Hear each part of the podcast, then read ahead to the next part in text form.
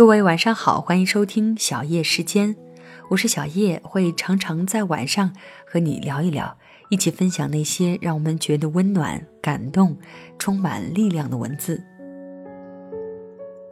那今天要跟你分享的文章呢，来自作者洛城，题目叫做《我们都曾不堪一击，我们终将刀枪不入》。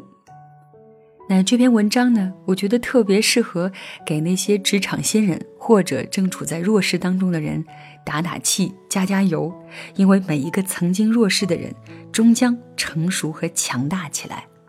一起来听洛城的这篇文章。我们都曾不堪一击，我们终将刀枪不入。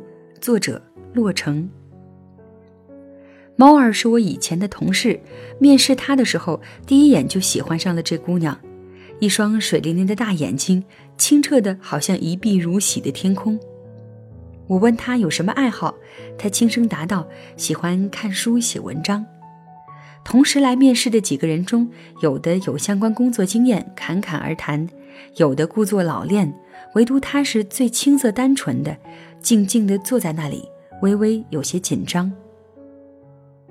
我偏偏就中意他，如获至宝一般的告诉了我当时的顶头老总，猫儿如何如何有文采，我非他不要，诸如此类的话。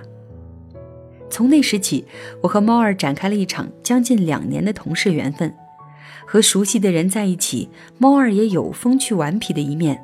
本本分分地做工作，从来不挑肥拣瘦，也没什么城府心计，邻家妹妹一样的让人如沐春风。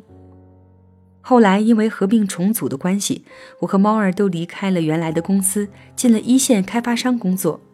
新上司对他也很器重，安排他独立负责工作。部门里几个同事来自全国各地，其中有一个贾小姐，比猫儿大了五六岁。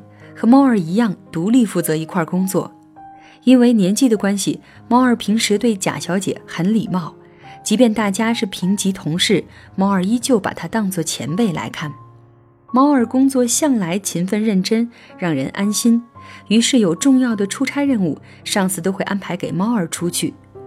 其实职场并没有想象中的那般尔虞我诈，并不太需要你巴结逢迎或是踩别人上位。因为你的领导和上司永远比你看得深、想得多，所以反倒是猫儿这样本心待人的更容易得到信任和认可。久而久之，贾小姐积累了些许怨气，冷言冷语，后知后觉的猫儿并没有看出她的恶意是针对自己。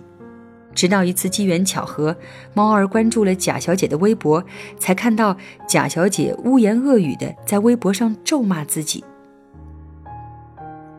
猫儿心中难过极了，这是他在职场第一次经历这样的事情。善良的他觉得一定是贾小姐误会自己，毕竟同事一场，他决定还是善待贾小姐，期盼着二人冰释前嫌。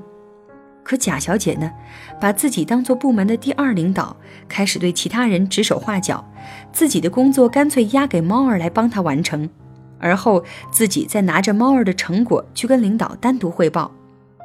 贾小姐的气势愈发盛气凌人，善良的猫儿始终忍让着她。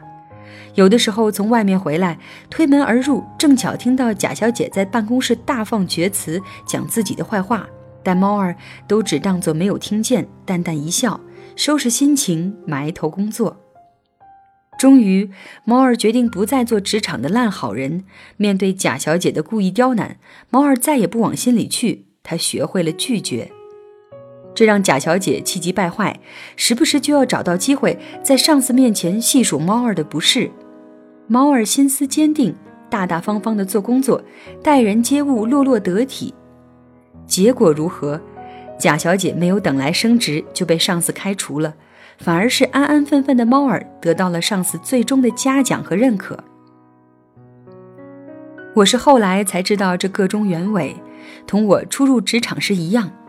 我们都曾经柔弱无助、不堪一击，委屈的时候只能偷偷掉眼泪。在我二十一岁刚出校门的时候，只身一人在异乡拼搏，男朋友和好朋友没有一人在身边，只因为没有跟随曾经的上司去新项目，而遭遇了上司带领全部门的孤立。同事们不敢当着上司的面跟我讲话，只敢偷偷发 QQ 安慰我。白天我只能躲到公司洗手间抹眼泪，晚上回到家抑郁的吃不下饭，更不敢告诉家人，闭着眼睛等待难熬的第二天。后来上司的那个新项目搁置不前，未能启动，我留下来的项目成了集团硕果仅存的资金来源。我升职加薪成了老人儿，开始带领我的团队，我的新人。于是我遇到了猫儿。我发誓自己一定要善待他们，全面培养新人，尊重他们来去的选择，让职场暴力远离我团队的人。我已经不是从前二十一岁的我，猫儿也不再是从前的猫儿。每一个曾经弱势的人，终将成熟强大起来，这是必然，是你阻挡不了的，势如破竹。你可以讲我们的坏话，干扰我们的心情。但你偷不走我们的努力，偷不走我们心中的坚持，偷不走我们手中的才华，更加夺不走属于我们的机遇，因为我们都曾不堪一击，我们终将刀枪不入。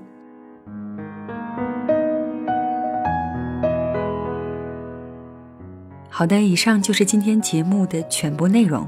感谢你的收听，我是小叶。如果你想要收听到我更多的节目，也可以在喜马拉雅搜索“小叶三二一”，或者在新浪微博找到一丛蓝给我留言。另外呢，你也可以在微信公众账号搜索“小叶时间”的全拼，就可以收听到每期节目，看到节目当中的文稿了。那谢谢你的收听，小叶在这里跟你说晚安。